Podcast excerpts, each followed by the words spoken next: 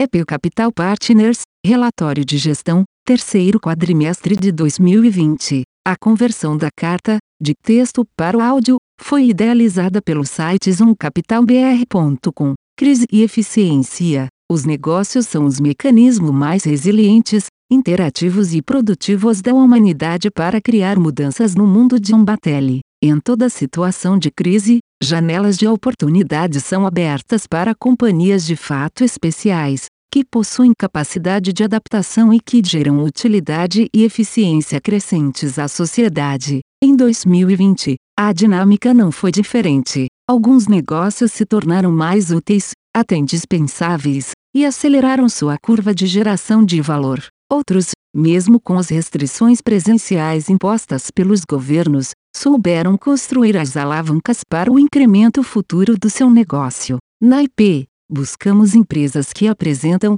1. Um, motor próprio de crescimento, 2. Força competitiva e 3. Pessoas excepcionais, e que estão disponíveis a 4. Preços razoáveis. O resultado dos nossos fundos foi beneficiado especialmente pelo primeiro fator em 2020. O objetivo deste relatório é explorar a relação entre eficiência, crescimento e geração de valor em um negócio. Começamos contando um pouco da história econômica da eficiência e sobre um dos primeiros economistas que entenderam a sua dinâmica. Em seguida, entraremos em conceitos mais abrangentes de eficiência, passando não só pela questão operacional, mas também pela capacidade de uma companhia entregar um produto ou serviço de forma superior aos seus clientes. Por fim, contaremos um pouco mais de três dos nossos casos sob o ângulo da eficiência: Netflix, Facebook e Charles Schwab, o paradoxo de Jevons. Quando menos é mais. É uma total confusão de ideias supor que o uso econômico de combustível é equivalente a um consumo reduzido. William Stanley Jevons. Em 1865, um jovem economista britânico chamado William Stanley Jevons ganhou notoriedade ao escrever um livro sobre os limites do crescimento econômico do seu país ligados à extração local de carvão. Na época, o mais importante insumo energético do mundo. Com o título A Questão do Carvão, Givons levantou preocupações em relação ao rápido uso dessas reservas minerais, sabendo que este era um recurso finito e não renovável. Em seu livro, Givons lançou uma proposição contraintuitiva. De acordo com ele, nenhuma das iniciativas Fabris voltadas a aumentar a economia e a eficiência energética do uso do carvão atenuaria o problema. Pelo contrário, depois de uma economia de carvão num primeiro estágio, o seu consumo aumentaria numa dimensão maior do que ganho de eficiência gerado. Givons usou o caso da indústria metalúrgica para formular a sua linha de raciocínio. Se uma tecnologia tornasse possível produzir mais ferro usando menos carvão, os lucros do negócio aumentariam num primeiro momento. Em seguida, lucros maiores atrairiam novos investimentos em capacidade instalada no setor, empurrando os preços do ferro para baixo. Com preços menores, maior seria a demanda por ferro, que por sua vez geraria um consumo ainda maior do insumo de carvão. Esse fenômeno ficou conhecido como o paradoxo de Jevons ou efeito de Jevons. Nele, as economias geradas pelo aumento da eficiência de uso de um insumo mais do que seriam anuladas por uma aceleração da expansão de mercado do produto final. Considere, por exemplo, o caso da indústria automobilística americana. Depois do primeiro choque de petróleo na década de 70, o governo americano tornou mandatório que os carros produzidos fossem mais eficientes no consumo de gasolina. Com carros mais econômicos e com o preço de petróleo revertendo seu pico de preço nos anos subsequentes, possuir um carro se tornou mais acessível dentro do orçamento das famílias americanas. Ao longo das décadas seguintes,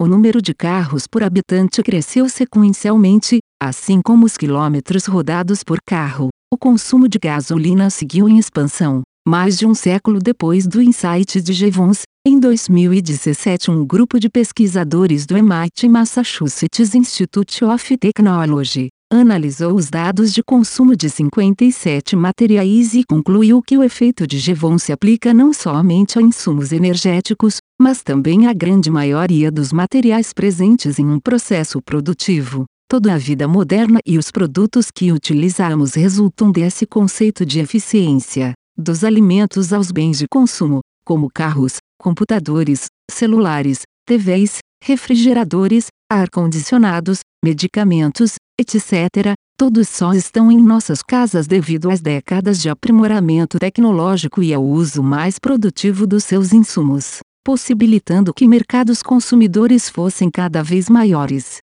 Apesar de não ter sido o foco primordial de seu livro, Givons foi pioneiro ao capturar duas essências marcantes e interligadas do desenvolvimento econômico industrial, nos seus mais de 200 anos de história. A eficiência é uma fonte propulsora de crescimento. Com novas tecnologias, mais recursos podem ser produzidos e oferecidos, utilizando os insumos de forma mais produtiva. A eficiência promove acesso. Consumidores que estavam de fora do jogo passam a ser incluídos, resultado do compartilhamento de ganhos de eficiência via preços menores, um conceito que vai além das fábricas. Jevons compreendeu o poder da eficiência dentro de um contexto fabril. No entanto, eficiência claramente abrange também como uma empresa lida com as mais diversas competências, sejam elas fusões e aquisições, alocação de capital, pesquisa e desenvolvimento, força de vendas, etc. As relações entre insumo e produto passaram a envolver cada vez mais pessoas,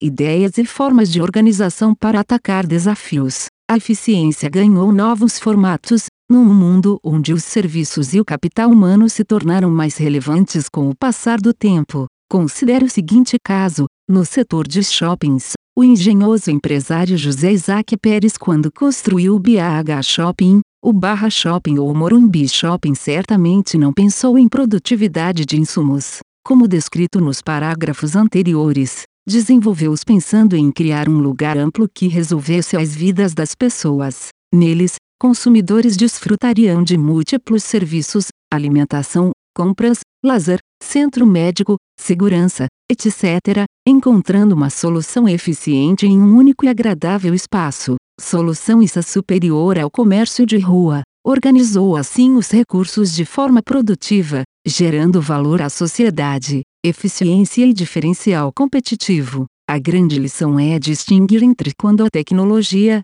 leia-se eficiência, vai te ajudar e quando ela vai te matar. E a maioria das pessoas não entende isso direito em suas cabeças. Charlie Munger. Dentro do mundo corporativo e de investimentos, adiciona-se também um componente importante, o ambiente competitivo. Para gerar valor aos acionistas, a eficiência tem que ser superior à dos competidores. A mágica dos retornos compostos acontece quando inovações são não só impactantes como difíceis de replicar. Sem diferenciais competitivos claros, expandir a eficiência é como enxugar gelo. Os ganhos de produtividade são repassados integralmente para os clientes, sem nada ficar retido na lucratividade da empresa. Eficiência também não é algo estático. Se novos entrantes estiverem alcançando a mais rápido do que os competidores existentes de um setor, por exemplo, esses incumbentes certamente terão problemas mais à frente. As grandes histórias de investimento possuem essas duas características, eficiência e diferencial competitivo. Quanto mais intensas forem essas variáveis ao longo do tempo, mais inclinada tenderá a ser a curva de geração de valor de um negócio. Os casos de sucesso com essas características são os mais diversos. No setor elétrico, Equatorial e Energisa geram eficiência no combate às perdas de energia e no controle de custos frente aos seus benchmarks regulatórios. A Pivida e Intermédica se destacam com seus modelos verticalizados e eficientes de controle de sinistros, que lhes permitem oferecer planos de saúde a preços mais acessíveis à população. As grandes companhias do mundo, como Apple, Microsoft, Google e Amazon, só atingiram patamares de valor de mercado na casa dos trilhões de dólares por gerarem produtividade, e é, eficiência, a sociedade numa escala colossal, mantendo-se também continuamente à frente dos demais competidores, eficiência e motores próprios de crescimento. A parte mais interessante de qualquer mercado é a linha que delimita o seu fim. Jimmy McKelvey, cofundador da Square. Como observado anteriormente, eficiência e o crescimento potencial de um negócio, ou de um mercado, são temas interligados. O motor de crescimento oriundo de ganhos de eficiência pode ser observado principalmente em duas situações. Tipo 1, Quando um modelo de eficiência supera outros e ganha mercado, pense nas lojas Renner com seu bem azeitado modelo de fast fashion, ganhando participação de mercado frente a outros varejistas menos eficientes. Também, o recente IPO da rede DAOR tem mostrado como uma gestão hospitalar mais eficiente tem sido determinante para o crescimento da companhia, apertando o cerco sobre os hospitais menores e mais ineficientes. Tipo 2 Quando a eficiência decorrente de uma inovação expande o mercado. Pense numa pessoa que achava caro andar de táxi, mas hoje usa Umbercos. As fintechs como Nubank, Inter, Mercado Pago e PagSeguro são bons exemplos também, atingindo uma massa de clientes que nunca teve acesso a um serviço de banco. Adicionalmente, à medida que os negócios se desenvolvem, podem também trafegar entre as duas situações acima. O serviço de computação em nuvem da Amazon, AWS, é um exemplo de uma solução que foi inicialmente voltada para pequenas empresas, early adopters e startups, que não tinham recursos para possuir o seu próprio data center, em outras palavras, sua infraestrutura própria de TI. Nasceu como tipo 2, abrindo um novo flanco dentro do mercado de tecnologia. Conforme o AWS cresceu, ganhou escala e ampliou a sua gama de serviços, passou a servir empresas maiores. Assim, passou a proporcionar também um modelo de eficiência claramente superior, tipo 1, possibilitando a migração maciça de sistemas legados de TI, e é, mais ineficientes, desses grandes clientes para a nuvem. De outro lado, a Netflix, com o seu serviço de streaming, veio para atacar a forma ineficiente como as pessoas assistiam TV, com interrupções a todo momento por comerciais e acompanhado por uma grade de horários, num sistema linear de programação de conteúdo que ainda por cima custava caro. Ano após ano foi capturando usuários da TV a cabo, que não viam mais sentido naquele tipo de serviço. Nasceu,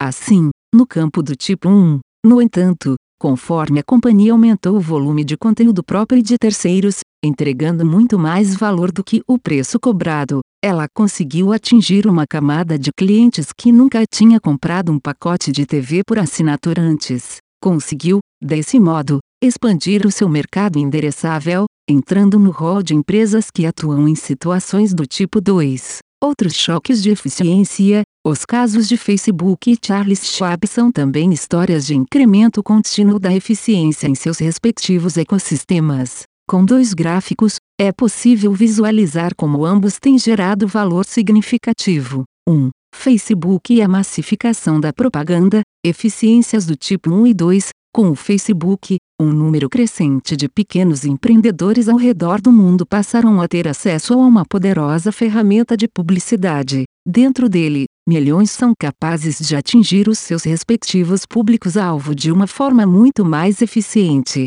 Ao longo do tempo, o Facebook tem fornecido cada vez mais soluções para que esses empreendedores convertam melhor os seus anúncios em vendas, atraindo assim uma gama ainda maior de novos anunciantes. No período atual de crise, milhões de pequenas empresas conseguiram aumentar suas vendas online e manter seus negócios funcionais no período de lockdown graças ao Facebook. 2. Charles Schwab O custo decrescente de investir, eficiência do tipo 1, ao longo de décadas. A Schwab vem extraindo um percentual cada vez menor dos ativos dos clientes como forma de receita, e mesmo assim conseguindo crescer sua receita total com tranquilidade. Com isso, tem conseguido crescer sua base de ativos, ganhando participação de mercado frente a outras instituições financeiras mais ineficientes e que cobram mais caro dos seus clientes. Conclusão: Desde que a recente crise do Covid-19 se instaurou,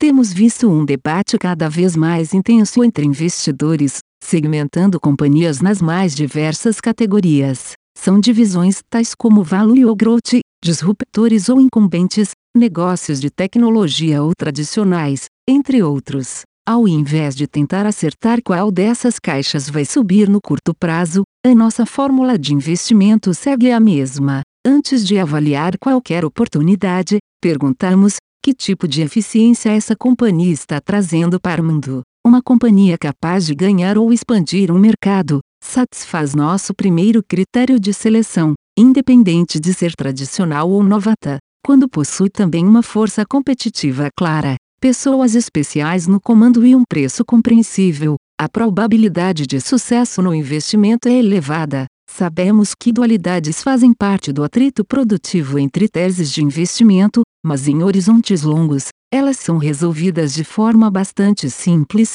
os mais eficientes vencerão. Novidades: Ao longo de 2020, lançamos dois novos fundos que recentemente completaram seis meses e agora comentamos sobre eles: IP Atlas e IP Prev. A filosofia de investimentos de ambos é a mesma dos demais fundos da IP, investir apenas nas melhores empresas que encontramos com o objetivo de ao longo do tempo gerar um excelente retorno com segurança. Assim como as demais estratégias, temos o mesmo alinhamento com nossos clientes pois somos com investidores. O IP Atlas foi iniciado em 27 de março. Trata-se de um fundo de ações que investe majoritariamente em empresas estrangeiras com o objetivo de gerar altos retornos em dólares. O fundo se mantém exposto à variação cambial, é destinado aos investidores qualificados e indicado para quem busca diversificação geográfica e de moeda para o seu patrimônio. O fundo fechou o ano com uma valorização de 55,3% em reais 51,8% em USD.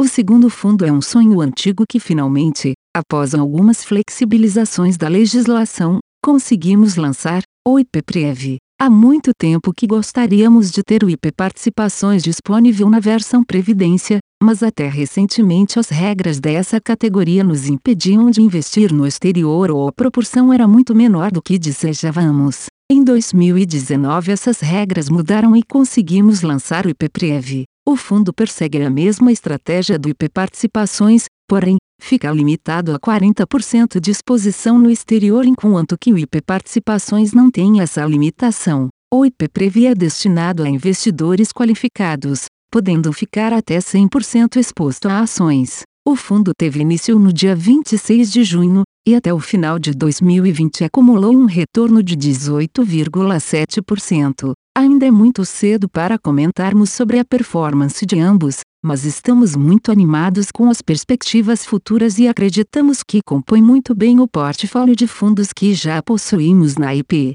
EP Capital Partners. A conversão da carta, de texto para o áudio, foi idealizada pelo site zoomcapitalbr.com. Aviso legal. É recomendada a leitura cuidadosa do regulamento dos fundos pelo investidor antes de tomar a decisão de aplicar seus recursos. A rentabilidade passada não representa a garantia de rentabilidade futura. A rentabilidade, quando divulgada, não é líquida de impostos. Fundos de investimento não contam com garantia do administrador, do gestor, de qualquer mecanismo de seguro ou fundo garantidor de crédito, FGC. Para avaliação da performance de um fundo de investimento, é recomendável a análise de, no mínimo, 12 meses. A gestora não se responsabiliza por quaisquer decisões tomadas tendo como base os dados deste documento. As informações aqui contidas têm caráter meramente informativo e não constituem qualquer tipo de aconselhamento de investimentos ou oferta para aquisição de valores mobiliários.